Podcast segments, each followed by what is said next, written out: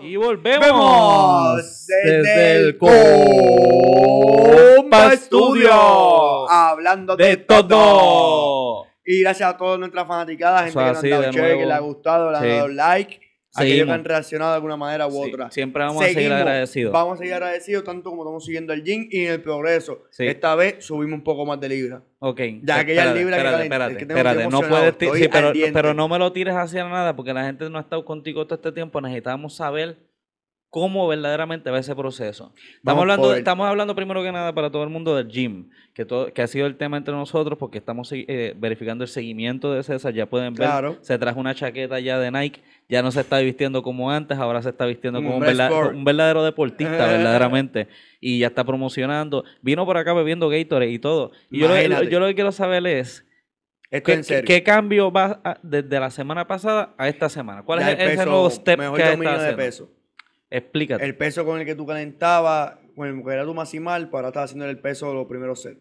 Y después puedes subirle más peso. ok. Ya tienes dominio del peso porque ya llevas un mes, ya llevas un tiempo haciendo resistencia, creando So, te, esa sientes, costumbre. te sientes cómodo aumentando la capacidad de que, que estás teniendo. Claro, claro. Sobre lo que sea, porque de cualquier tipo de ejercicio que estás haciendo, simplemente que estás empezando a aumentar la capacidad. Claro, ya tienes más, más, más Y la resistencia, exacto. Exacto. Y ahí es que te pompeas, ahí es que te sientes bien, ahí que tú dices, damn, esto funciona. O sea, valió la pena. Ok. Valió la pena estar contigo. Me acordé de la canción de Mar Anthony. Soy bien malo cantando, pero me acordé de esa canción. Sí, sí, no, El ritmo en- realmente. No hay problema, pero la cosa es, entonces, y fuera del gym, ¿has sentido algún cambio? Sí, sí, ¿Te has visto también, también, hermano. Pues, como estaba medio gordito, mm, cuando me iba a parar del piso, a veces era como que medio incómodo. Y los otros días me agarré así de la columna, una mano, o sea, como que cuando estás entre la puerta, que tienes para aguantarte la, colum- la columna de la puerta, Ajá. pues me fui a levantar y me levanté de una. Y no me dolió nada. Y fue como que cuando me paré, fue como que, wow. Y me veo en el espejo y los chillos se han recogido, se ha bajado un poquito. Coño, pero en verdad es como así de que los chichos se han recogido Sí, y sí, todo porque estoy haciendo abdominales también. Ok. Entonces estoy ahora, voy a empezar a meterle el cardio ahora. So, ¿tú Ya, ya que- tengo- ya- ya que le he metido al, al- a dominar mi peso, o estoy bastante cerca de dominar mi peso, pero voy a empezar a meterle cardio para poder bajar el peso. O sea, tú dirías que estás empezando a ver cambios físicos en ti. Sí. ¿Y esta es la cuarta semana o esta, Quin- es, esta es la quinta semana. Ok, la quinta semana que estás en el gym y estás empezando a ver ciertos cambios, los sientes, estás Claro. motivado, no es estás que tú como, es arrepentido. como todo en la vida, tú, tú no vas a ver cambio de nada al momento. Claro. Y nosotros somos seres de costumbre. Cada 20 21 días se hace una costumbre, si no me equivoco. so- después de los 21 Un días día que ya- estás ya- haciendo algo, ya, ya lo, lo tienes sincronizado en ti.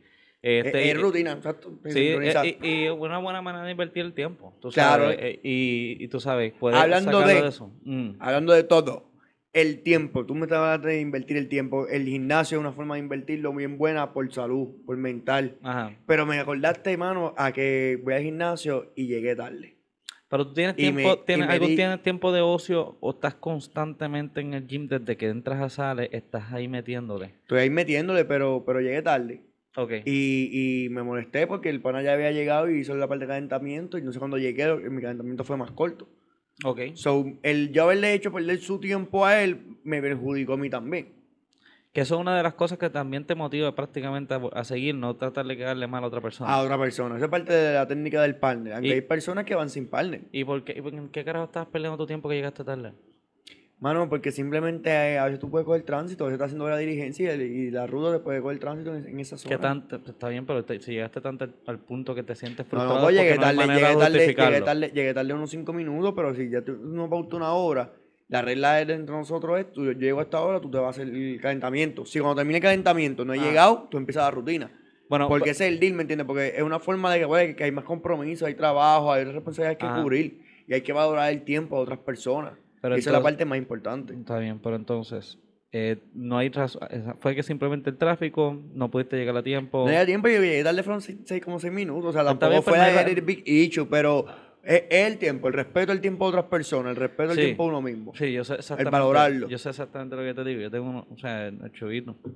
Nosotros conocemos ese, ese ser humano desde hace cuándo. Nosotros prácticamente salimos del mismo lado, todo el tiempo hemos estado juntos, somos como, como hermanos, y sin embargo, a pesar de estar tanto tiempo juntos, nos somos criados de maneras tan distintas. Definitivo. Yo creo que el mejor regalo que yo le puedo regalar a Chovito todos los días es un fucking reloj. ¿Sí? Sí, porque ese es de los que siempre hay uno, ¿verdad? Pero Siempre tiene hay que ser uno. uno smart, en verdad. Tiene que ser uno smart para que puedas llamarlo Sí, o enviarle sí. por calendar y Sí, la- pues, aviso. Eh, No, tiene que ser uno que le, que le siga gritando a él encima, para que, le- diga como una voz como la mía diciendo, chico, avanza, párate, que dijiste hace Dale. media hora que venías de camino y todavía ni tan siquiera te has metido a bañar. Mano, Bueno, es que, es que la gente pierde el fucking tiempo. Hay Es- mucha gente que pierde el tiempo. que y- pasa, y- que y- pasa. y tú a por veces- qué? Porque a veces tú subestimas al mismo tiempo. Por- Por ejemplo, Ajá. yo pasé y dije, ah, te voy a pasar por el correo a chequear algo. Coño, estoy 25 minutos temprano, me da break. ¿Sabes qué? Que realmente no me daba break pasar por, el- pasar por el correo y seguirlo de largo. Mm. Y yo llegaba a tiempo, pero el, Mm. el hecho de pararme, bajarme, ir al correo, volver al carro y Mm. salir, ya ahí tú pierdes 5 minutos más o 10. Pero yo creo que eso es- Y, y uno muchas veces no lo cuenta. Pero eso no es más procrastinación. No, no, porque a veces tam- una cosa es procrastinación y otra cosa es cuando tú calculas que el tiempo te va a dar y te tardas un poquito más. Porque cogiste una luz roja o cogiste un Sí, pero, o eh, algo, te, te- te dañó la ecuación completa. Pero tú, pro- pro- ya no sé cómo se diría ese Procrastinaste. verbo. Sí, o prota- ¿cómo se diría en el verbo presente?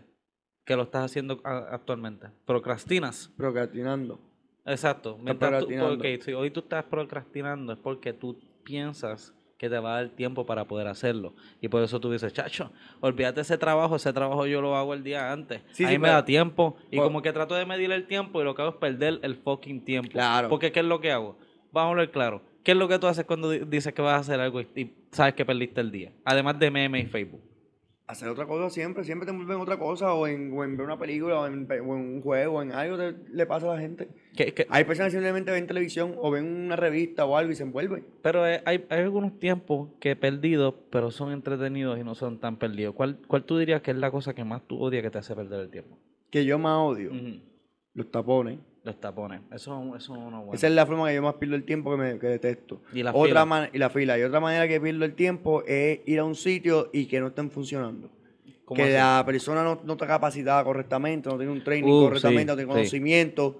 Y no sé, la persona quiere explicarte algo. Mira, un ejemplo. Fui a Wendy. Ah, Le digo a la muchacha, dame un pollo al grill. mm. Le dice el cocinero, eso no va a estar, va a estar como en siete minutos o seis. Ah, No, no, eso tiene que estar ahora. Se voltea y le digo, dama, no te preocupes, dame el chile y me llevo y no me da el chile y lo deja en la parte de atrás. Y me dice, no, no, eso va a estar ahora, tranquilo. Eso tiene que estar ahora. Y voy a a la yo me pongo el celular, envío un par de mensajes, chequeo unos anuncios que puse, verifico todo esté bien, alrededor de unos cinco minutos más o menos. pasó. Miro, todavía no está el sándwich. Le digo, chica, yo voy a perder minutos, tú me puedes dar el chili para comérmelo adelante, para que no se me enfríe, en lo que está el hamburger. Es que eso tiene que estar ahora. Y va de nuevo a la cocina, mira que el, el hamburger, el, que- el del grill al pollo, eso tiene que estar. Vuelve el cocinero, oye, eso está metido en el grill, tarda seis minutos, vuelve a donde mí. Va a estar ahora. Y yo, chica, déjalo que esté en el grill y que se haga bien. Yo no quiero un pollo crudo. Mm. Tranquila, no hay prisa. Dame el chili, déjame comerme el chili y yo soy feliz.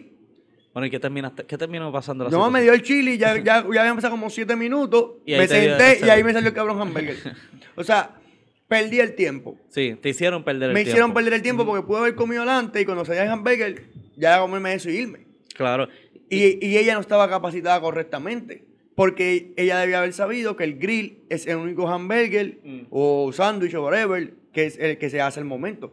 El que es frito no. El que es frito lo tiran tres, cuatro cantazos. Mm, pues, fíjate, eso es una buena manera de poner lo que te hacen perder el tiempo. Yo diría que la- una de las peores maneras que yo odio perder mi propio tiempo es poniéndome a buscar una película que yo quería para entretenerme. Yo he sabido estar 30 minutos en Netflix buscando Uh. Si no, sí, buscando de esto, buscando el lo otro, gran- imágenes. El gran miedo. ¿Cuál? Te quedas dormido buscando la película. No, mano, está brutal. Yo creo que la razón que es tan barato que tú puedas meterte en Netflix es porque ellos descifraron que probablemente tú te quedas dormido buscando, Buscando la cabrona película o sigues viendo reruns de la misma fucking serie. Yo he visto The Office sin mentir y, y lo digo de principio a fin. The Office, yo creo que yo lo he visto como cuatro veces. Cuatro veces. ¿Qué serie te has visto por último que viste así nueva? Eh, pues fíjate, la última serie que vi nueva. ¿Viste The Simmer? ¿Cuál? Simmer. No, no, Como de simetría. Mindhunter. No, vi Está Mindhunter. bien buena. ¿La de simetría o la de Mindhunters? La de simetría. No he visto eso. Ok, ¿de qué trata simetría? Yo te digo de qué trata Mindhunter. Pues simetría trata de un caso. De una muchacha que de momento está en una, en una playa con su esposo y su hijo. Ujú. Un momento un muchacho pone una canción. Ella ve el muchacho, escucha la canción, se pone nerviosa, le da una ansiedad. y se para, tenía un, cu- estaba peleando una china y por instinto, ella iba a golpear al muchacho, pero dentro de lo que tenía en la mano era la cuchilla y fue y apuñaló al chamaco en plena playa. Ok. Nadie supo qué pasó. La arrestaron, fue un asesinato, ella pues, no, no, no, no sabía por qué, pero lo mató por- porque no entendía, pero lo mató. Mm. Y va a ser acusada culpable. Y el caso es investigando que el policía decide ver y dice como que es que algo que no me, da, no me cuadra. Ujú. Y entre la investigación, él le pone la música y ella reacciona otra vez de la misma manera, A una música. Con una música, que una canción. Ajá. Y él dice, espérate, ella me dio los mismos golpes que le dio al tipo cuando lo apuñaló. So, esto es una conducta ya de un subconsciente del cerebro. Y ahí, pues, no puedo contar más nada. Y una Algo, que es investigación. algo más compulsivo y puede llegar a... Ah, que ver, tiene que ser un trauma. Ajá. Y ahí empieza la película trata de descubrir qué trauma fue el que pasó a ella. Que ella llega a arriesgar todo en su vida. A su hijo, su libertad. A a una condena de 30 años perpetua por asesinato. Y ven acá, esto estamos hablando de las series de un solo caso o es de un varios solo casos. caso, eh, como ocho episodios. Es Ocho corta, episodios, un- Es un bien caso, corta. ok. Pero es un caso y te mantiene porque te da la intriga de que carajo es lo que está pasando y tú, pero y esto pasó así, y esto pasó así, y tú dices, ya lo que cosa más rara. Mm. Y de momento cuando descubre todo es como que anda para el carajo, wow, qué cosa más loca. Ok, pues la recomienda. La recomiendo. Ok, yo te voy a decirle que es Mindhunters. Mindhunters Mindhunters. es bien parecido, pero, pero se, se distancia un poco. Mindhunters trata de la década de los 70, Ok. cuando estos investigadores del FBI este, empiezan a entender lo que es ciencia de, de comportamiento.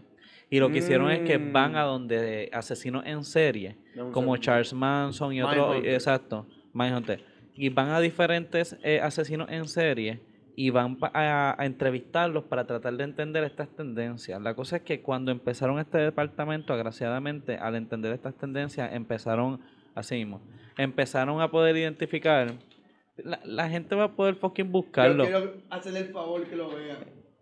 Mind Hunter, Mind Hunter, tienes que buscarla. Ok, pues la cosa es...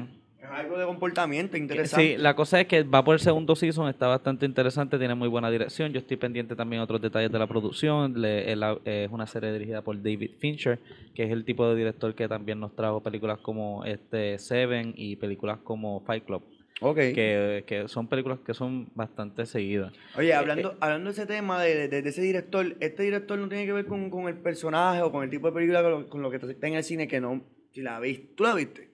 No sé qué te carajo. De la película que está en el cine que todo el mundo está hablando ahora mismo. En lo que está ahora Eh, mismo. Rambo. Yo quería Rambo, ver Rambo cabrón. y no pude, no he podido ver Rambo. Pero yo estoy loco por ver Rambo. Yo vi la última de Rambo y yo vería esa película todo el tiempo. Ahora Eh, con el nieto. Este, no, fíjate, la- sigo viendo con, con John Rambo. Yo creo que ese personaje debió haber muerto en la primera película. El hecho de que tenga seis películas es Eh, súper sí, impresionante. sí. Rocky murió de cáncer y todavía Rambo está peleando por ahí.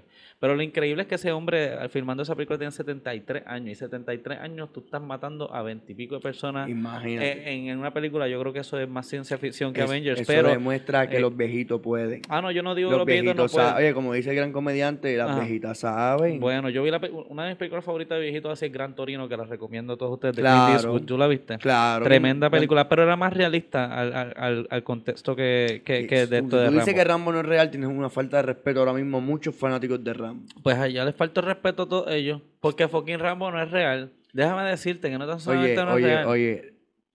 Mide tus palabras. No voy a medir un Mide carajo. tu ¿Qué vas a palabra, venir? ¿Qué Rambo, o sea, ¿Con Rambo Rambo- aquí ahora mismo vas a tirarme a Rambo ahora mismo? Rambo va a venir por ahí ahora mismo con una Brother. ametralladora va a matar. Rambo es un hombre de ahora y de un tiro mata 100 gallinas. Eso es cierto. Rambo solamente los miro y sigue matando gente. Sería buena una pelea entre Rambo y Sean Norris, pero No, no, no, sabemos- no, no, no. todo el mundo sabe aquí cómo, cómo sería la pelea final. Realmente se unen. No Sí. podrían pelear La película que estás hablando es la de Joker. también. Ok. Y va a pues- hablar de Rambo también. Ok, pues no, el director de la película de Joker, para las personas que les interesa saber, es el mismo director de las películas de Hangover. Es un director que viene de comedia.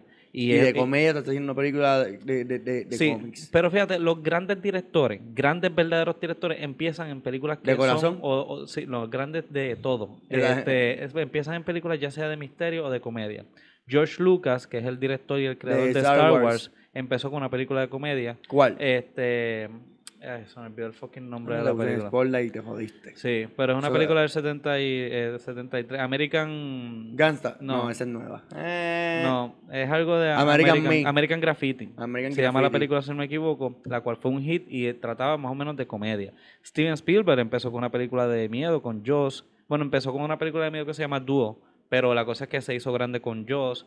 Este, y grandes directores como esos tienden a, a empezar con, con este tipo de, de películas que son un poco más ortodoxas. Ahora, el tipo este empezó con Hangover. Hangover fue una buena película. Después hizo la película Bridesmaids. By the way, es el esposo de, de la actriz que se llama Melissa McCarthy, la gordita. Que ella es bien come- ella es comediante. Sí, sí, y, él es sí, y él es comediante también. Los dos son comediantes, eso- pero... Es que realmente algo que he estado viendo mucho la, la sátira, la, la comedia es la mejor manera Sí. de decir una verdad y decir una expresión que, que la gente la pueda tomar a bien. Tal Porque vez. tú eres sincero con alguien, tú eres honesto.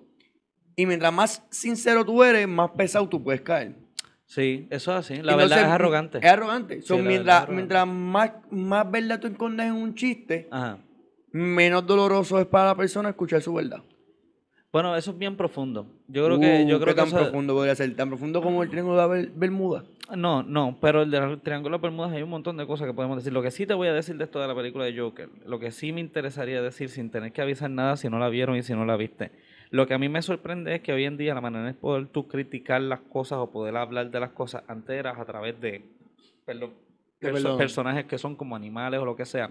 Muchas críticas eran, por ejemplo, a través de Bugs Bunny. Eran tipos de personajes que no De podían, no podían, claro, no que podían existir. real. Y el hecho de la manera en la que ahora criticamos socialmente es a través de cómics, siendo si- sigue siendo algo que no es real, pero es la manera en la que nosotros podemos vernos ahora a través de ellos. Por ejemplo, en esta película se expresa mucho cómo, cómo, cómo en todo caso nosotros nos vemos a través de un personaje cómic. Claro. Cómo- qué tan, para un personaje cómic, qué tan grande o fuerte o doloroso puede ser el mundo real. O sea que si esto del mundo real es tan doloroso y el tipo se vuelve un loco y, y justifica lo- lo- los crímenes, pues es Mm. bien preocupante que mucha gente apoye y le guste esto.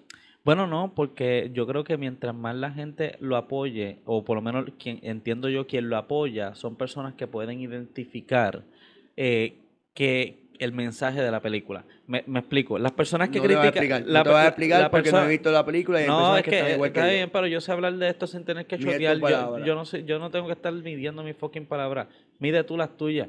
Ah, nos jodimos ahora. No escucha, no hablando claro.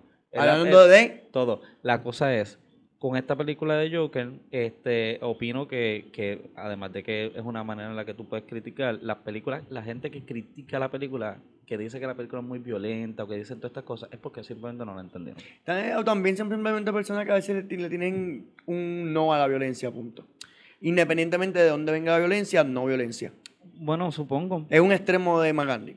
Sí, pero, sí, sí, un pero, si es así, la película no es PG-13. La película es R por una razón. Claro, pero la gente está acostumbrada a ver R por teta, no por, por la violencia. Bueno, pues, es un punto también. bueno, a, a lo mejor tú así por eso. Yo la veo No. porque hablan malo. Deadpool, es, Deadpool ve. es así simplemente porque, Porque más mano, pero a eso lo que voy. Ah, pero ve lo que voy. En después son un montón de violencia. Sí. Y no la criticaron. Y no la criticaron. Lo que criticaron fue que habló malo. Sí. Para que tú veas el problema que tenemos. Tenemos Porque- realmente una sociedad que está loca para el carajo. Sí, pero ¿sabes algo? ¿Sabes qué hay algo de cómico? ¿Qué? Ver ahora mismo me acordé de la persona que se cayó en el cabrón boquete que había en Mano. Santurce, brother. Qué cosa más loca. De ahí sale cualquier, esa, esa persona, el cualquier boquete medía siete pies. Siete pies era. De alguien pu- o alguien sea, pudo haber muerto. Alguien podía haber muerto. O podría haber salido un cocodrilo de ahí. Es más, sabrá Dios Sí. si tú entrabas ahí encontrabas el tesoro de cofre, sí. Puede ser. O llegabas ahí y salían en fortaleza. Déjame, déjame ir a chequear algún momento. Que de repente está allí. Es más, la nueva excursión de buceo para turistas va a ser en el, en, en el, en- allí en el boquete de, de Ah, Banco Popular. Está brutal, mano. Banco Y- Popular llega tan lejos que piden hasta un boquete para un pase directo a la playa. VIP Pass. ¿Te imaginas que tú te caigas ahí y se, te mesas y es como que una, una mierda y tú Una entras y, y llegas directamente a la bóveda de Banco Popular? Banco Popular. ¿Te imaginas. No, pero hablando claro, lo único, una de las cosas tristes, aunque yo sé que uno no debería estar pensando tanto en eso y toda la isla vale y todo eso, pero es el hecho de que siempre pasan este tipo de cosas en lugares turísticos, mano. Y es como que este es el- esto es lo que se lleva. Esto lo que demuestra es que no puedes ponerle parcho a las cosas, los problemas hay que resolverse. Sí, sí. Ahora mismo la situación está pasando como nuestros pueblos, nuestros municipios hermanos, la isla es municipio. Mm. Vieques y Culebra, el problema de transportación. Sí, pero eso no ha sido un problema que siempre ha habido. Es un problema que he empezado a ver desde el momento. O sea, todo empezó cuando cogieron el problema de las lanchas, que las piezas no las mandaban a pedir para comprárselas a un pana más caro, porque entonces así salía mejor el, el deal. Ok, pero por ejemplo, en Y eso explotó 1900 la corrupción. Pero eso, eso mientras tú y yo estamos conscientes. Ahora tú y yo, que tenemos, estamos en los 30, ¿verdad? Y digamos que estamos desde los 90 Claro. En el 1981, ¿cómo demonios tú llegabas a Vieques y a Culebra? ¿Era así de difícil? ¿Sí, ¿Seguía habiendo este tipo de problemas? eso con un sería, eso sería una buena pregunta a nuestros seguidores, si pueden saber si siempre ha sido un problema poder llegar a Vieques y Culebra o esto es algo que ha salido más, más reciente, ¿verdad? De los Este, 90 para acá, o sí. en los 2000, ¿en qué tiempo realmente empezó para a cambiar, nosotros, a cambiar el eh, sistema? Para nosotros siempre ha sido un problema. Siempre, siempre, desde por lo menos desde que tenemos uso de conciencia, siempre ha habido dicho con, con eso de la ATM. Y yo creo, ¿cuál- ¿qué tú crees que puede ser la solución del problema de ATM? Un puente. Un puente. Sí. Es una muy buena solución. Este tipo me, me gusta la idea porque sería como un flow estilo las Islas Caimanes. Bueno, te voy a Es más, explicar. quién sabe, porque estamos de Culebra y ya estamos al lado de San Martín. Bueno, ¡Boom! La- pero, eh, ahí Son va a haber dos territorio problemas. americano. El problema va a ser la- el desarrollo y vamos a tener Y que, los que- huracanes. que matar. No, no tan solo eso, porque en Florida hay puentes. Y los corales. la Este, pieza exacto, que si marítima corales, que, pueda haber. cos- toda la marítima y todo eso, y obviamente el hecho de que al tú poder unir tan fácil esos dos municipios, la cultura, la población, la infraestructura y todo de esa isla se va a ir a, a- a- se va a ir ajuste. Va a haber desarrollo. Sí, porque las playas se van a joder, todo se la va a playa, terminar la playa de, de María también jodida. Fuimos a Culebra. Pero es por un huracán, no es por No, sí, nosotros pero- acá jodiendo. Pero la vimos en Culebra y, y están dos chavos, o sea, e- y eso va a seguir empeorando. Sí, pero yo no creo que- empeorando realmente, sino que el mar va a seguir re- rescatando su espacio. Pues, pero deja que el mal entonces rescate su espacio y no sigamos invirtiendo en seguir metiendo mielas en esa isla. Ahora, Claro. definitivamente hace falta algo mejor allí. Yo creo que hace Pero- falta un- simplemente mejores administradores. Y no son todos ATM, sino el que esté allí trabajando que realmente haga un mejor desempeño. En el sentido que, que en lo que vayan a trabajar, lograr crecer, lograr mejor, mejor sistema. No, puede, no es posible que tú tengas un sistema que funcionaba hace cinco años, hace tres años, y tú tengas el mismo sistema exactamente igual.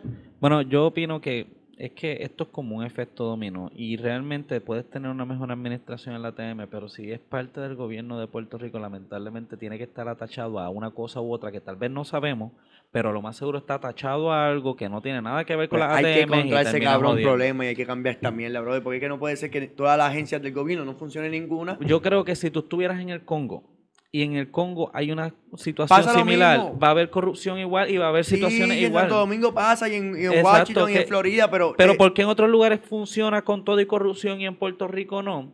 Es una pregunta válida que no sabría contestarte, pero, pero aún así lo que quiero decir es que este es un problema que no es solamente de nosotros y, y tenemos que estar molestos, pero sí sería bien brutal que nosotros diéramos el ejemplo, como hicimos de con cómo cambiar, como como hicimos la con, con- con la marcha pacífica, Exacto, lograr hacer un cambio y, y- hacer un y cambio. analizar qué es lo que está pasando y cambiar la forma de reclutamiento. Sí. Cambiar la forma de... de- la- si tú no estás dando abasto con el trabajo, yo lo siento mucho que tengas muchos problemas personales, Mm. pero este no es tu trabajo. Es Tienes que, eh, cambiar. sí. Y, y- y- y ese es un factor principal. El ay bendito. La cosa yo creo que la mejor manera en que podemos tal vez cambiar eso es haciendo un movimiento diciendo, este, estamos cansados de tapar el parcho. Qué sé yo, que si la ATM. Otro tema que es bien importante que se siente que es un tapaparcho es esta cosa de que bajaron el 7% del IVU para las comidas No me procesadas. hables de ese tema. O sea, O sea, esto, o es, esto, es me- un- esto es otro parcho para decirte, mira, por lo menos te estoy dando algo. No vas a pagar el 11, vas a pagar el 7. Es que hablando como comerciante, es un, o sea, bajaron el IBU para que el pueblo sintiera una descarga menos de impuestos, mientras a los, a los jubilados le están bajando sus pensiones. Ujú. Son los chavos que dejan de coger supuestamente del IBU, que el IBU tiene un, un problema de, de fiscalización bien grave. En los chavos que quedan de coger ahí lo están cogiendo con los ancianos y otras cosas que están viendo fondos para pagar la, la famosa deuda.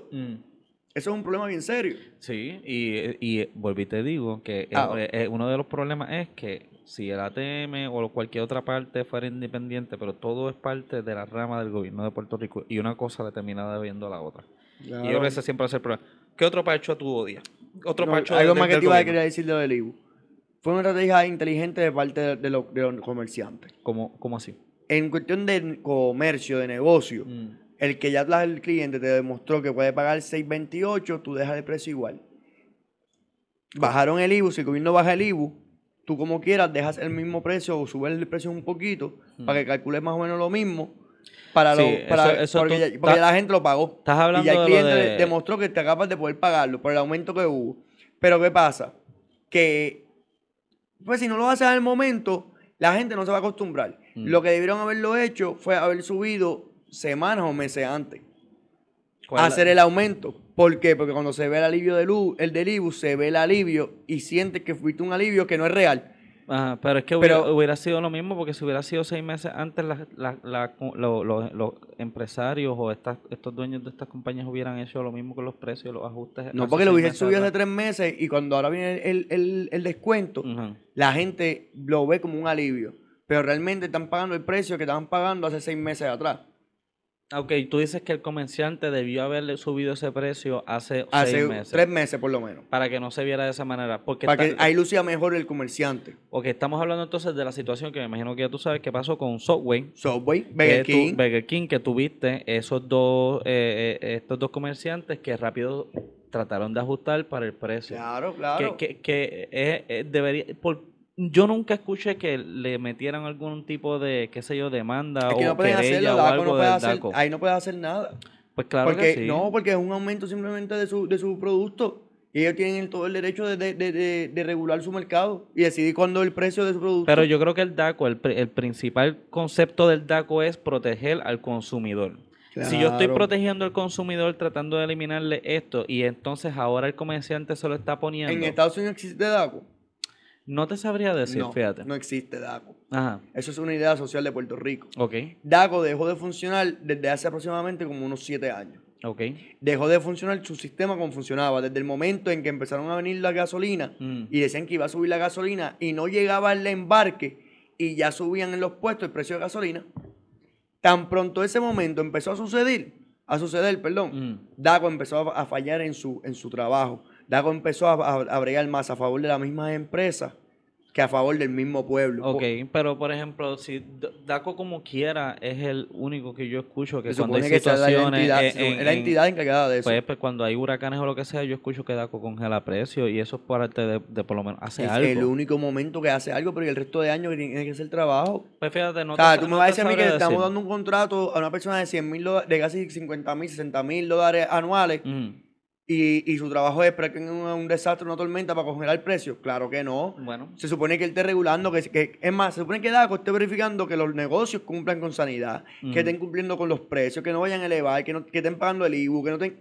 Ese es el trabajo de DACO. bueno, lo más seguro lo hacen. Yo por lo menos la última vez que entré a la página del DACO, está en la misma página del principal del DACO, te dice el precio promedio de la gasolina para que tú sepas cuánto es el precio promedio de la gasolina y no te estén cogiendo pendejo. Y si te cogen de pendejos, haces la calle y no pasa nada.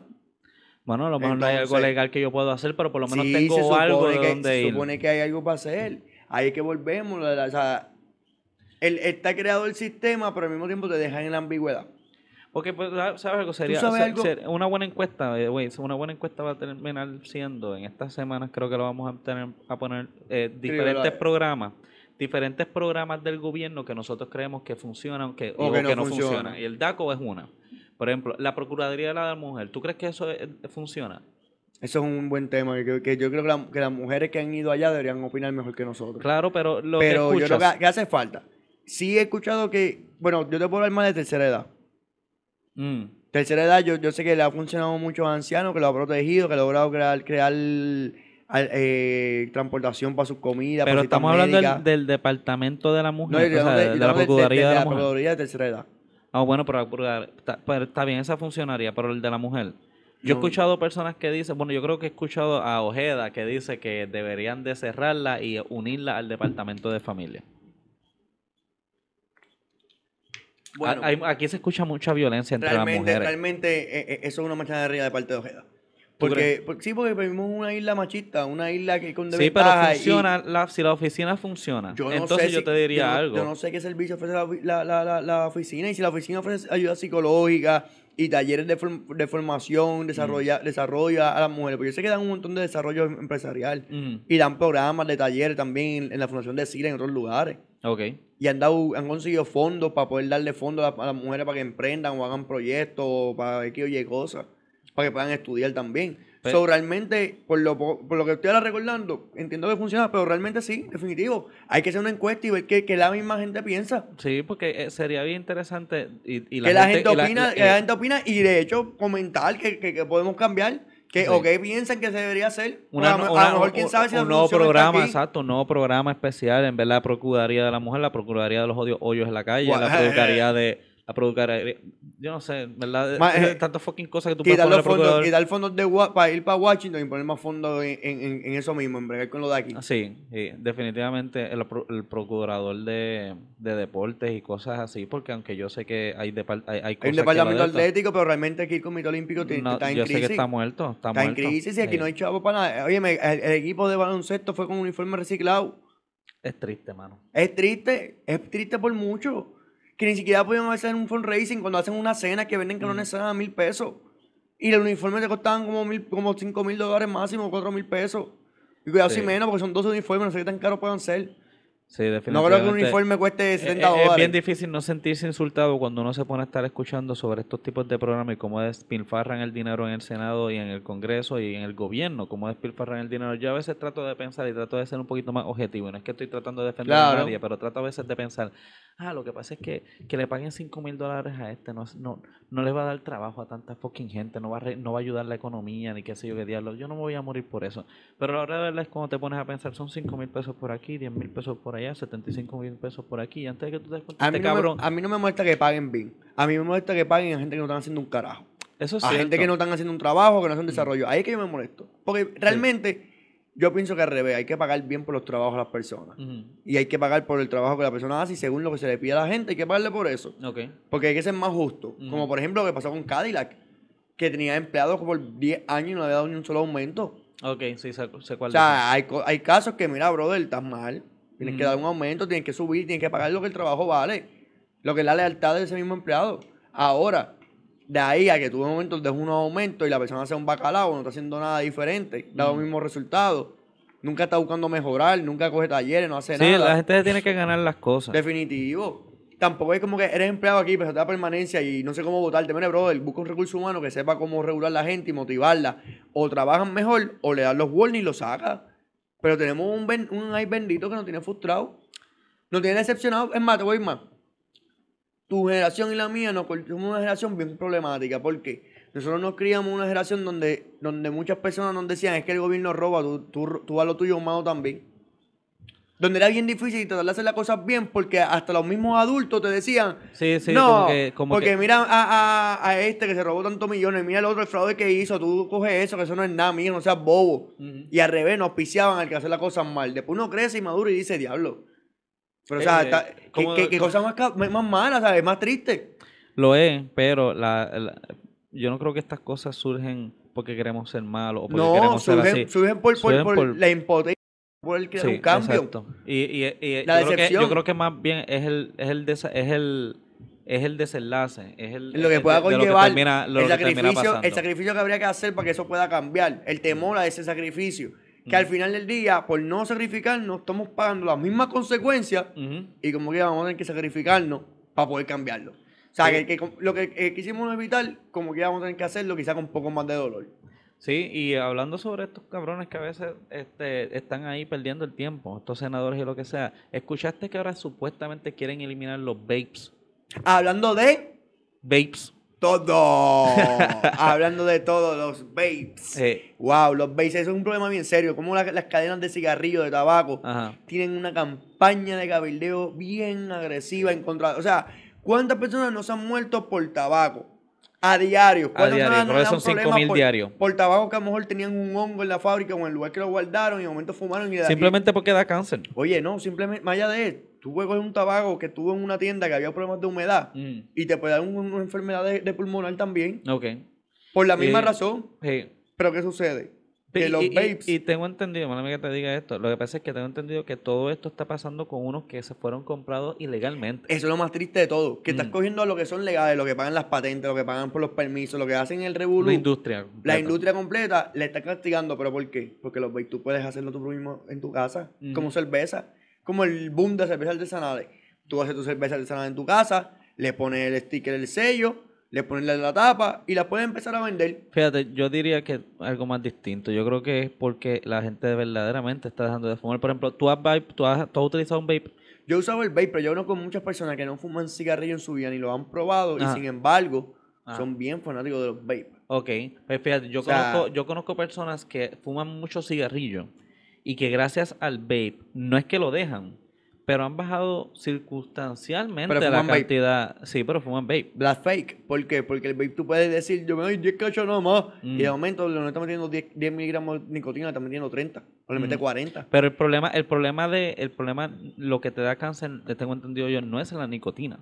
Es todos lo- los químicos que le ponen al, cigarrillo, claro, más la combustión, que ese aire caliente que te entra es lo que te Sí, sí, eventualmente sí, sí, te da es la cáncer. diferencia. Que por lo menos, tú sabes, es algo que te ayuda a, a fumar menos cigarrillos, en menos revenue para las compañías de los cigarrillos. Y yo entiendo que tal vez por eso los babes le están atacando tanto. Claro. Porque- y, y yo creo que tardaron mucho. Tardaron mucho en hacerlo, porque yo creo que ya esto de los babes ya está todavía tirado. Inclusive yo recuerdo cuando empezaron los babes, una de las noticias más grandes que era que tú podías utilizar un baby, se te prendía la batería y podías prenderte Y en fuego y en fuego. romperte en dientes. Y pasó qué un caso nada más. Como tres casos creo que pasaron. mucho. Y ustedes no vieron a nadie, ni la policía, ni nada. No hubo ningún cabrón problema. Ahí te das cuenta de, de que el cabildeo, el poder, Sí, el poder sí. del cabildeo. Sí. Y, y puñeta, ¿por qué no, no la gente deja ser feliz, mano? O sea, simplemente deja que se ponga el vape. Mano, Porque- ¿tú sabes cuántas odio a peste, a humo y a cigarrillo que hay tanto por ahí? Y ahora por lo menos con estos cabrones sale por lo menos un poquito de la canela. La gente le gusta, le gusta el, el, el- el querer juzgar. La gente, Sí. no, la gente no es feliz consigo misma y como no descubren cómo ser felices consigo mismo, Mm. no tienen esa capacidad de, de, de autorreflexión, pues entonces, hermano, deciden joder al otro. Y decir, imponer su pensar, porque la gente no entiende que cuando tú y yo diferimos, no es convencernos, es simplemente poder dialogar de lo que diferimos y reírnos o encojonarnos y después al rato estar relax. Claro. Y la gente no, la gente, tú no me digas a mí, Sí, porque es yo pienso así, mire mi hermano, ¿sabes qué? Hablando de todo te dejo yo a ti. Sí, pero eh, es algo que tenemos que seguir para ver qué va a terminar pasando. Claro, claro. Porque podemos estar hablando de la próxima, no, claro, de la Eh. próxima industria que va a ser ilegalizada. ¿Cuál ¿Cómo- tú dices? Eh, El vape, te explico. El alcohol lo fue. El vape no creo que lo vayan a ilegalizar. El alcohol lo fue. Después vino la marihuana. Ahora viene el fucking vape. El vape no lo van a ilegalizar. Es bien difícil que. Oye, lega- legalizaron el alcohol. Te voy a decir lo que va a pasar con los vape. Lo van a ilegalizar y va a pasar lo mismo que la marihuana. Los estados van a venir a Eso hacer, va a hacer pasar. su, su, su, su contraoferta y va a volver a, a ganar de nuevo. Esto es todo. Aquí lo que está es demostrar que el senador que puso esa ley para ponerlo ilegal está comprado. No tan solamente está comprado, a lo mejor algo te están escondiendo y te vienen y te ponen ese tema y a lo mejor terminan haciendo otras cosas que quieren estar pasando. Como por ejemplo lo que está pasando ahora mismo que, eh, que Trump mandó para el norte de Siria una, un, un, un convoy militar. Ya, eh, mano, tú no, tú sabes algo, ya, ya yo no sé ni qué pensar de Trump. Ya mismo mañana yo veo una noticia que dice, Trump este, baila la Macarena mientras ve el mundo prenderse en fuego porque tiró todas las odias bombas nucleares directamente en Hawái. Lo hizo por el revolú bipartidista que está pasando ahora mismo. Y mandó una exhibición de tropas para demostrar el poder y el alcance de Estados Unidos durante el proceso que está pasando y la desestabilidad, desa- desestabilidad que hay en Siria. Él simplemente lo está haciendo por el revolú que está viendo que hablamos en el, en el video anterior sobre el proceso que estaba pasando él con residenciamiento. Y aquí está haciendo una reacción. Lo están hablando una cosa y la otra y él está diciendo, no, hay que demostrando por qué hay que hacer apoyo y por qué es que estamos apoyando la democracia Ujú. y por qué estamos protegiendo lo que está pasando ahora mismo. Y, la eso- y que metiendo- y metiéndose en Siria, mano. Y metiéndose en Siria, que pero está ¿qué al está de demostrando? Rusia. Eso mismo, el poder. Ujú. Él demostró que yo soy el businessman y nosotros no soy el businessman. Yo estoy viendo el país que siempre hemos tenido guerra Ujú. y tanto como cojo los, los, los los latinoamericanos y estoy haciendo la muralla, a esta gente me meto en su patio y le digo, estoy aquí. Y voy a montarte una base ahí. Y te lo puedo asegurar que él va a querer montar una base en esa área. Sí. Porque ya, ya mandó, ya está dando los fondos para esta gente para montar su cosa militar. Solo lo próximo va a ser un intercambio de base. Para hacer un intercambio de educación militar. Mm. Pues fíjate, eh, es que al final del día, Al, final, del al día. final del día, ¿Sabes qué hablamos? ¿cómo, no, pero cómo tú piensas, tú te hubieras imaginado si hubieras estado en el año 2000 y tuvo, esto yo escuché, creo que fue de un comediante que escuché sobre esto. Ajá. Este, pues vamos a poner que tú llegas al año 2000 Ajá. y tú te encuentras a ti mismo y tú le dices, yo sé que las cosas están bien jodidas con Bush y todo eso, pero no te preocupes que el próximo presidente va a ser negro. Y tú dices, vamos el bicho, que un carajo presidente va a ser negro. Sí, y después del presidente negro viene el presidente más racista, hijo de la gran puta, blanco y dorado que usted puede imaginar. Y tú dices, ¿qué cabrón mundo es el que estamos fucking viviendo? Como que puñeta, tú- tú- ¿verdad? Así de radical se ha movido el mundo en los últimos 20 años en comparación a los últimos 100 años. Es como, porque es como, es como física, o sea, cuando tú tienes dos poros extremos, no importa cuando tú trates más de mezclar, Mm, mientras más se va mezclando un grupo, los grupos conservadores se van a seguir separando más en el, en el magneto. O sea, los que son outsourcing se van a separar más de la tabla mm. y los que son pre- lo que son en común o lo que tienen la, la- logran hacer el, el- el junte, Mm. se van a estar más close y van a crear un mejor lapso. Porque algo de, de poder es cuando tú tienes a tu enemigo más cerca de ti. Ese enemigo, tú coges un enemigo y lo conviertes en tu amigo y va a ser me- más leal a ti que quizás ese que fue tu amigo desde hace muchos años. Sí, pero tú- yo no sé si eso puede hacer orgánicamente, que puede, puede terminar entrando de esa manera. Yo lo que sí te puedo decir es que una costumbre que yo veo, y no tan solamente es aquí en Puerto Rico, es en el mundo, es el hecho de que tú siempre vas a terminar buscando el, el opuesto completo a lo que tú tienes ahora. Hablando, Siempre vas a tener el, el- el opuesto. hablando lo opuesto de siempre, me acordaste de lo próximo que viene ahora. Mm. El momento del momento. ¿Cuál es? El momento del segmento. ¿Cuál es? El segmento del mes de octubre. ¿Cuál es el mes de octubre? El segmento de... ¿Qué dijo el internet? Tú tenías una canción bien nítida para ese segmento. Exacto.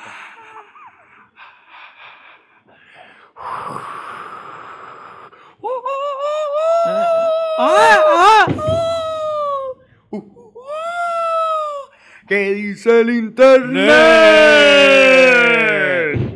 ¿Qué tan pendejo? No te podemos No debe hacer nada, mano. Esto es parte de después. Sí. Querer, querer ser algo ¿Tú diferente. te imaginas que de aquí a 100 años encuentran el video y dicen esa era la lengua de los De puertorriqueños? puertorriqueño obligado, más seguro. Aquí, aquí pueden encontrar dos retardados mentales. Sí. Mm, ¿Qué dice el internet? Hoy, esta, esta vez vamos a estar hablando de algo bien interesante y es algo que vamos a estar hablando por el mes de octubre, porque sabemos que tiene algo de contexto misterioso dentro de lo que podemos encontrar. Y que puede ser algo que va a traer controversia y puede ser que podamos crear un debate Mm. con lo que ustedes mismos puedan aportar al ver este video. Claro. Deja tu comentario, recuérdate, justo aquí debajo, dejar el comentario. ¿Y qué tú opinas del tema que vamos a hablar a continuación?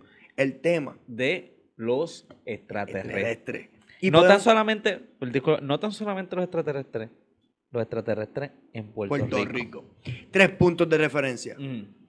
De los tres, irónicamente, dos son en el norte, uno en el, en el suroeste. Ok, cuéntame. Son tres puntos de referencia. Hablaremos de tres temas. Primer tema, en San Juan, Mm. la esquina del Triángulo de las Bermudas. Es. Del misterio de los misterios desde los tiempos de, de antes, de los tiempos Ujú. de Colón. Hay relatos de problemas que habían en el área del Triángulo de las Bermudas Que todavía hay. que todavía existen. Luego de eso, ¿de qué hablaremos? Hablaremos de De- vamos a el estar hablando de yunque. Yunque. El yunque es otro punto donde supuestamente existe una base de estudios de- de la- del Navy con Omni. Es una teoría que existe de años de las personas del área de Río Grande, del área- del área e- del noreste de Puerto Rico, del área este. Y el tercer punto, que quizá no sea en el mismo orden, Mm. del estacionamiento internacional, y no internacional, interplanetario que tenemos disponible en Puerto Rico para naves pequeñas, medianas y grandes. Bueno, no depende, realmente pequeñas y medianas. Todas necesidades. De- casi todas, pero no, te- no, no aguantamos máquinas que vengan más de 20 pasajeros. Eh, por favor, si tienen más de 20 pasajeros, llamar, enviar sus señales de ovni, porque en, el- en la pista de lajas que tenemos disponible no cabe tantas naves, repito. Por favor, coordinen su entrega Sí. para no formar tapones. o y por favor, indíquenlo en el radiotelescopo de Arecibo. No Para- lo envíen sí, sí, a sí. Hobart ni lo envíen a más ninguno de esos. Es el no nos, radiotelescopo llegan, de, no nos llegan los mensajes, no están llegando. Estamos teniendo problemas de comunicación. Ustedes están demasiado adelante, nosotros tenemos tanta tecnología. Denle suave, por favor. Ok, ahora vamos a la parte Hablar. seria. Del triángulo primario. Vamos a empezar con el Triángulo de las Bermudas. Con Primero el que nada, triángulo del Bermuda. vamos a empezar a hablar. ¿Qué tú sabes del Triángulo de las Bermudas? Yo sé del Triángulo de Bermuda varias cositas. Entre ellas, sé que como los, los tiempos de Colón hay unos escritos de unas embarcaciones que se perdieron Mm, con un oro que nunca fue encontrado. ok. Que un barco que luego, varios años después, se, se lograron encontrar unas ruinas del barco, pero no, no del barco que cargaba el oro, sino Mm. de uno de los barcos que andaban. Mm, Sé que en el, en el 60 y pico hubo unos aviones de guerra ujú. Que se extraviaron y nunca aparecieron por radio, o sea, ellos simplemente desaparecieron, punto. No habían rastro, no había nada de los aviones. Mm, Se dejó perdido. mm, Y sé que se forman tormentas repentinas en esa área. mm. Que de momento tú puedes estar bien y de momento hay una tormenta de eléctrica con una tormenta con remolino, con, con tornado, trompas marinas, una cosa bien loca. Y también sé, Ya vas cuatro. esta es la cuarta que Sabes sé, muchas cosas, cabrón. que el huracán Dorian se quedó bailando en esa zona un buen tiempo. Ok. Y pasó algo que casi nunca vemos que había pasado. ¿Qué? Que, que el huracán se quedó estacionario, fijo. Duró 24 horas en un punto, a una milla por hora se estaba moviendo.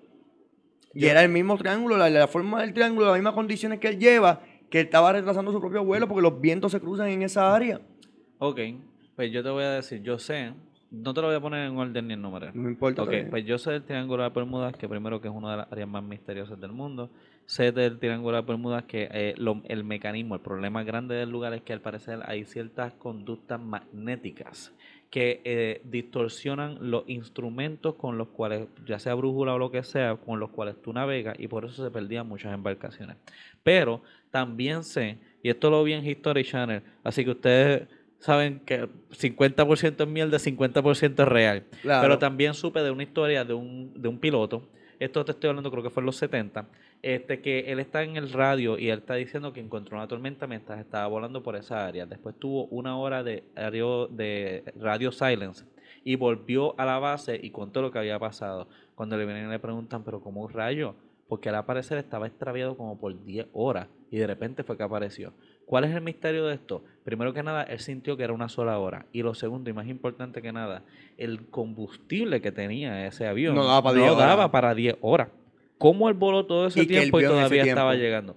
Él simplemente al parecer siguió volando y volando Es- y ese volando. no fue el caso del piloto que vio unos barcos como si fuesen barcos españoles. Pues no te sabría decir, porque ahora mismo no recuerdo bien de eso y no fue la parte específica que busqué, pero sí te puedo decir que eso pasó y, y recuerdo porque vi el documental que es algo que tú puedes, hay cosas que tú puedes buscar Pues- explicaciones, como por ejemplo lo de lo, lo magnético con lo instrumental, Porque- pero algo como eso que es a través del tiempo. Es que una de esas cosas curiosas fue esa, que hay unos escritos de barco que vieron unos, unos, a unos pájaros grandes como plateados volar. Ok, Y hay unos escritos después de un militar que pasó el área y dice haber visto unos barcos de madera bien grandes con veleros Mm, y que nunca los vio y nunca había registro de esos barcos en la zona.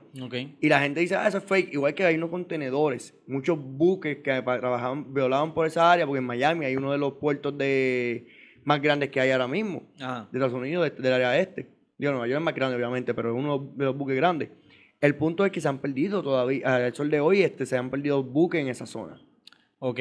Sí, tengo entendido que el, el que se perdió reciente, que, que perdió cinco tripulantes, dos- tres de ellos o cuatro de ellos eran puertorriqueños, si no es que eran todos puertorriqueños, que era un completo barco, simplemente Desapareció. vanish. Y es algo que es triste, Y- pero y- misterioso, misterioso, al mismo tiempo. pero también curioso que en la punta de Puerto Rico, que es donde ca- cae el Triángulo de Bermuda, en ese límite, es una de las pozas más profundas del mundo. También supe de eso, supe de eso. Nosotros tenemos a nosotros tenemos a Sandrita que le enviamos saludos. Hola, que Sandra. ella, ella le encanta ese tipo de temas, ella le encanta el mar. Nuestra bióloga marina, asesora, bióloga marina. asesora certificada. Sí, ella tiene que saber mucho sobre ese tema y sería bueno preguntarle si ella ha visto algo, cosas raras, porque ella ha viajado a muchas partes del mundo. Claro. Pero la cosa es que sí, eso es una de las partes más profundas y una de las partes más, más, más raras que tiene Puerto Rico sería, y más desolada, sería el yunque. ¿Qué tú has visto en el yunque? Pues mira, yo en el yunque, yo personalmente he visto luces algunas veces, como que para esa zona ¿Qué de la tipo de luces? Explícame. Luces. Luces, o sea, una luz, una luz rápida, que viaja rápido. Sin ningún sonido, sin No, ningún sin tipo. sonido, nada, El movimiento luz. alteraba Un la. movimiento que viste Ajá. que tú no sabes si realmente a lo mejor fue una luz que, que de algo que pasó volando, un avión o Mm. whatever, o un carro, no sé. Ujú. Porque tú pones en duda, o sea, lo vi a lo lejos, quién sabe si es un flashlight de estos grandes que alumbraron de cantazo. Ok. Porque Pues- parece como, ¿te acuerdas cuando tú pones la- las luces de los parques de Disney? Que la ves de lejos y ves la luz como el símbolo de Batman. Ajá. Que ves de cantazo. Spotlight. Como un spotlight, pues me acuerdo haber visto un spotlight rápido. Ok. Y yo pues dije, nosotros se en Conquistador, salía por ahí, se era un party o algo. Bueno. Porque vi pues- una luz grande, porque pasó rápido, pero me estuvo raro porque pasó, o sea, no pasó como que más para el agua, pasó como que más para la ¿Y montaña. qué hiciste? ¿No te friqueaste? ¿Estabas con alguien? ¿Alguien más lo vio contigo? No, estaba conduciendo y yo pensé que es de noche y dije, pues pichadera, a lo mejor fue una luz que vi, punto. Ok. O sea, no, no lo cogí en serio, pero luego de eso me entró curiosidad. Ok. Y sé, hablando con varias personas, pues muchas personas piensan que en el yunque hay una base. Sí, eso sí lo he Y que en el yunque tú, tú puedes ir por la tarde casi noche y escuchas ruidos de animales raros. No sé si que a lo mejor estamos simplemente ajenados a los ruidos de los animales de la selva Mm. o del bosque tropical, Mm. o si simplemente de verdad hay animales raros en la zona.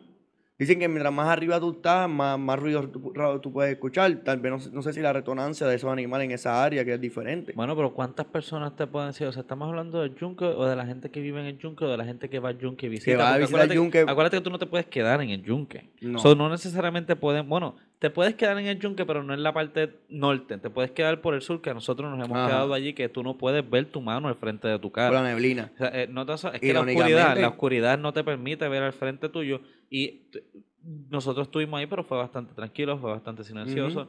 Digo yo, allá supuestamente si hay una base, sé que hay caminos raros, sé que la eh, Yunque de por sí es un área... Hay eh, ciertos eh, puntos que tú puedes pasar de noche ajá, y después de aquí puntos te aparecen militares. militares, sí, eso lo he Y te van a escoltar hasta, el hasta la falda del yunque y te dicen, si tú vuelves y subes del portón del yunque, nosotros vamos a procesar arrestarte. Y, eh. ¿tú, tú conoces a alguien que ha pasado eso? ¿Que lo han arrestado o no? No, que alguien que lo, Conozco un vecino, un vecino que me, que, que me comentó que chama, chamaco tenía como 19, 20 años, estaban con los panas vacilando, estaban todos bien locos, se querían todos medio malos y dijeron, mira que en el yunque hay tal cosa. Y en el vacilón empezaron a montársela y dijeron, pues vamos para el yunque. Mm, Y él me dice que subimos. Pasamos Puente Roto, seguimos subiendo, pasamos la torre, llegamos hasta la parte donde están las cotorras, un poquito Ujú. antes. mm, Y en- ahí hay un caminito. Y le dijeron, pues vamos con este caminito y vamos a romperle a caminar para arriba, mm. para llegar a la cima de la montaña. Y que de momento ellos iban caminando, eran como cuatro. Y de momento escuchan un ruido. Y ellos pararon. Y uno de ellos tenía aportación. Y saca el arma. Y cuando saca el arma, ahí mismo escuchan que dice, don't shoot, Ok. don't move. Pop, y, él- y fue como que, what? Y de momento prendieron las luces y tenían gente al lado. Los tipos ah. estaban al lado de ellos. O sea, ellos no se habían dado cuenta y los tipos ya, ya sabían su ruta Mm. y lo estaban esperando más adelante para que cuando ellos llegaron, estoy aquí. Bueno, O sea, y eso, eso está bien para pelo, que tú de momento en la oscuridad, que no estás viendo nada, ajá. de momento te llegan estos tipos y te dicen, mira, en inglés, tú tienes que irte de aquí, vas a ser arrestado, si no te vas, yo te voy a escoltar. O sea, no es que tienes que irte, que no, yo te voy a escoltar. Yo te voy a llevar por la agarrado de la manito para el carajo. Ok, pero vamos a ponerlo de esta manera. Digamos que eso puede pasar. ¿Tú crees, tú crees que puede que haya una base en el yunque escondida que pueda tener algo que ver con eh, eh, cosas fuera de este planeta? ¿Qué tú crees? ¿Tú crees que seas de nave o de animales? Yo creo que puede ser, este, yo creo que puede ser de algo. Simplemente que están escondiendo. Uno nunca sabe si a lo mejor tienen bombas ¿Quieres un, nucleares. dato, ¿Quieres un dato curioso? No, dame dos. Dos exactamente son en uno. Bueno, El chupacabra, el chupacabra ha sido encontrado en dos zonas. ok, Fue encontrado en Canóvana y fue Mm. encontrado en Texas, ok. en México, Guadalajara, esa Donde hay puertorriqueños. No, Ok. al norte de México, ¿qué está? Mm, Base 51. Al Ok. norte de Canóvanas, ¿qué está? El yunque. ¡Tun, tun, tun, tun! Ok, ok, ok. Dos te di. Uniendo puntos. Y unir dos puntos que tienen relación uno con otro, Ajá. Bueno, misteriosamente. bueno. Y fue la misma descripción de animal, con los mismos ataques a otros animales de la misma forma. Ok. Había una teoría de que era que él, que él volaba, porque había un murciélago grande, pero el murciélago es de fruta. So descartaron que era el que volaba, a menos que fuese una mezcla animal. Ajá. Y después dijeron, es que no puede hacer forma, o sea, ¿cómo es que el animal de tierra va a llegar de un lado a otro? Porque él puede brincar de, de palma en palma y transportarse como un mono y hacer brinco, o sea, fuerte. Pero no puede llegar de un, o sea, tan- tanto cruce de mar. Y en las otras islas entre medio no hubo ataque. Yo te pregunto a ti. A mí y al público que nos escucha. Sí, pero a ti primero y ustedes pueden comentar. Si tú tuvieras que creer en una de tres cosas que son sobrenaturales, Ajá. me explico. Fantasmas, aliens o monstruos. Aliens, Polifor, Aliens sería lo más, Lo más te- lógico, más lo razonable. esto, ¿verdad que sí? lo más coherente, lo más si tú, tú dirías que si alguien te dice a ti sobre el chupacabra, tú no vas a pensar que es un monstruo, tú vas a pensar que es un fucking alien. Claro. Como que ese sería el pensar. Eso Voy a es- decirle un monstruo dentro de la ignorancia de que Ah. algo feo, que no sé qué diantre es, y, y pues mi ignorancia me hace decirle monstruo. Ok, Pero realmente es un alien. es un alien. Es un fucking monstruo. Si le alien. llaman monstruo, es un alien. Sí, sí, se puede ser un monstruo alien. La- el, tercer, el tercer lugar donde esto aparece mucho, y aquí es donde más encontramos, porque al parecer ha habido apariciones bastantes, tanto así que pueden nombrar hasta una carretera sobre este nombrada, tiene un letrero que ¿Verdad dice. sí? ¿Tú has pasado por ahí? He pasado una vez, yo creo que, que algo bueno que sería para hacer sería transmitir un, un momento allí un ratito. No. Otra vez. Pero, este tipo está más eh, cagado. hermano, pero me voy a yo ir a estar buscando alien ahí a todo lo que da así. y carajo. boller, chacho. Dicen, dicen que los aliens en esa zona curan a la gente con enfermedades y problemas. A lo mejor te hacen ser más grande. Pues está bien, pero yo no quiero ser más grande. Yo estoy contento como estoy. no, pero ahora, claro, mano. Eh, la cosa es que en esa área, este, se- aquí, aquí encontré que... ¿Qué encontraste? en- cuéntanos, encontré- cuéntanos, dinos por la verdad. Meramente y solamente la verdad. Lo juras. Ok, encontré Lo que, juras. encontré que, Lo que juras. en el 2002... Quiero que lo jures. No lo juro. En el 2002, la policía, o sea, que esto no es cualquier hijo de vecino, la policía encontró o ¿De vio dónde tú sacas eso? algo raro del internet. ¿De dónde? Del internet. ¿De dónde? De internet. Primera hora. No, este no es primera hora. Primera hora tiene el, re- el reportaje del 1997 donde la Sí, policía pero vio ese, es- no, pero estamos hablando del Monte Indio. ¿Qué Eso es otro caso, eso es otro ¿Quién caso. es indio? Yo Déjame hablar, que se llama indio déjame hablar, déjame hablar. Aquí estamos hablando del 2002. La policía vio algo raro por la Laguna Cartagena. ¿Has Ajá. escuchado dónde es la Laguna Cartagena? Es en, es en Laja, En Laja. pero es en la Laguna ¿Y Cartagena. qué vieron? Bueno, al parecer vieron algo raro el cual no podían explicar. La cosa es que después, en el 2004, al parecer, estos Dos sightings años después. Sí, de estos sightings son tanto y, y esto ha pasado al parecer tanto y es tan común que llegaron al punto hasta que lo grabaron. Pueden buscarlo en la página de internet, que este, después voy a checar si puedo dejarles un link para que lo busquen, pero en la página de internet pueden verificar que se ve el video que ellos grabaron dos años después, estamos hablando del año 2004, eso no hace tanto tiempo, y estamos hablando de una pol los guardias fueron los que hicieron esto. Ahora, yendo al tema que encontramos dentro de la página de primera hora, que es en, el Monte Indio. Esto fue un reportaje de un supuesto choque o que se estrelló una de estas eh, naves en el año 1997, en el cual después hubo una búsqueda que no se encontró mucho, pero sí hubo muchos reportajes de personas que escucharon y vieron algo que cayó. Que es bien interesante porque llegó al punto, si no me equivoco fue en este tiempo, de que la el alcalde de adjuntas para ese tiempo le envió una carta al presidente Bush que él to- todavía está esperando la respuesta, leímos, nunca le contestaron, pero es al punto en que hasta el alcalde le quiso enviar una carta al presidente Pero de el Estados Unidos. 97 no era, no era, en el 97 fue Bush. Eh, no, Oh, eh, no, no, no, no. Yo te- el de el de que el alcalde fue, yo creo que fue para este del Fue el 2002, 2002. que Exacto, estaba exacto, Bush sí, hijo ahora sí, para ese tiempo, sí, exacto. exacto. En el 97 fue que se empezaron empezaron a ver esas cosas, pero haciendo research, ¿verdad? Encontramos que habían cosas ahí desde el 1970, inclusive podemos encontrar mucho más atrás que desde los años 1930 han habido un montón de encuentros raros ahí y que es algo que ya es coloquial. Claro. Dicen que es uno de los 10 puntos, ¿verdad? Eso es lo que están viendo, que es uno de los 10 10 puntos de, que- de- de- encuentros comunes. en todo el mundo. Y estaba verificando porque al parecer History Channel tenía un contrato con la compañía de turismo de Puerto Rico. Porque hicieron un montón de documentales específicamente de esa área que tenían que ver de aliens. Y lo que dicen es que por estas áreas, como en el sector que estamos bajo el Triángulo de las Bermudas, puede que sea una de las bases subterráneas De donde pueden estar teniendo este tipo de movimientos estos extraterrestres. Ahora, eso es lo que más o menos So encontramos. que, que el sismo, el sismo que ha habido en el mes de septiembre es remodelaciones que están teniendo los aliens. ¿Quién sabe? ¿Quién sabe? A lo mejor Están le haciendo una, una, pusieron una expansión. nueva, papi, hot top. Nueva Pero- cocina, tú sabes, los tiempos cambian. Sí, pero te digo, ahora, ahora que podemos y estamos eh, sincronizados en lo que es el tema más o menos, yo te digo a ti, y esto- quiero saber tu honesta opinión. La mía, honesta. Estás ahí, estás, estás ahí, estás, qué sé yo, en alguno de estos momentos que tú estuviste, o en, en todo caso en toda tu vida, ¿has visto algo fuera de lo común? He visto luces que se mueven de manera, de manera particular. Por ejemplo, los satélites, los satélites se mueven en una onda recta. Y he visto luces que de momento han hecho forma de, de cuadrado. Y de momento vuelve y baja y, y hace ¡pop! y desaparece del cielo. Ok. O sea, no es una estrella fugaz, porque las estrellas tampoco se mueven, de no, esa no manera. se mueven de esa manera.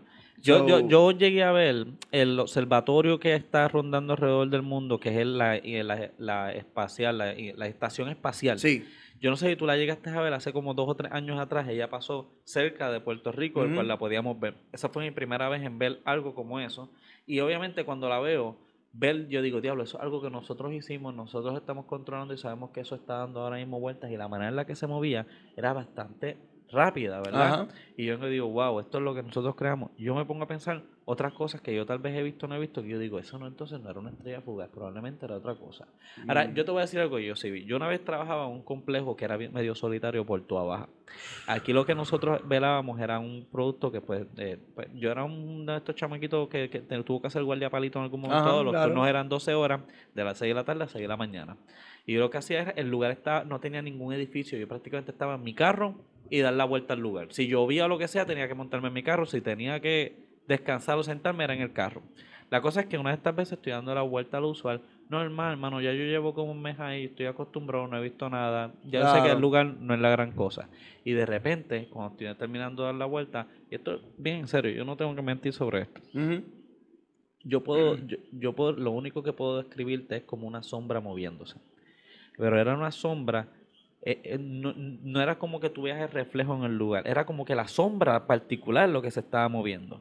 Y era una sombra que se quedó todo momento, yo no me moví, yo no hice nada, yo no grité, yo no hice nada, no me dio tiempo para verdaderamente reaccionar Racional. en el momento en que estoy dando Y la vuelta cuando- y de repente veo esta sombra Ajá. y esta sombra sube de manera pa'l carajo, eh, voló. sub- subió rompiendo cualquier ley de Y no física. sentiste viento ni nada. No, no, porque te voy a ser franco, al principio pensé que tal vez es que uno, uno, uno trata de buscarle Sí, la el lógica. sueño, estoy No, cansado. o, o una pestaña o algo, porque después de todo es una sombra, no estoy viendo nada. Pero realmente después de que pasa un rato tú dices, yo sé que eso no fue ninguna jodida pestaña. Yo vi algo raro. Ajá. Y me acuerdo que de ese momento llamé a mi familia y lo que sea, y les dije, aquí, yo vi algo raro, vi algo raro, no me siento muy cómodo. Entonces, de- trabajé ahí como dos semanas más y nada nunca más pasó y nunca he vuelto a ver nada así fuera de lo particular, excepto ese día en específico.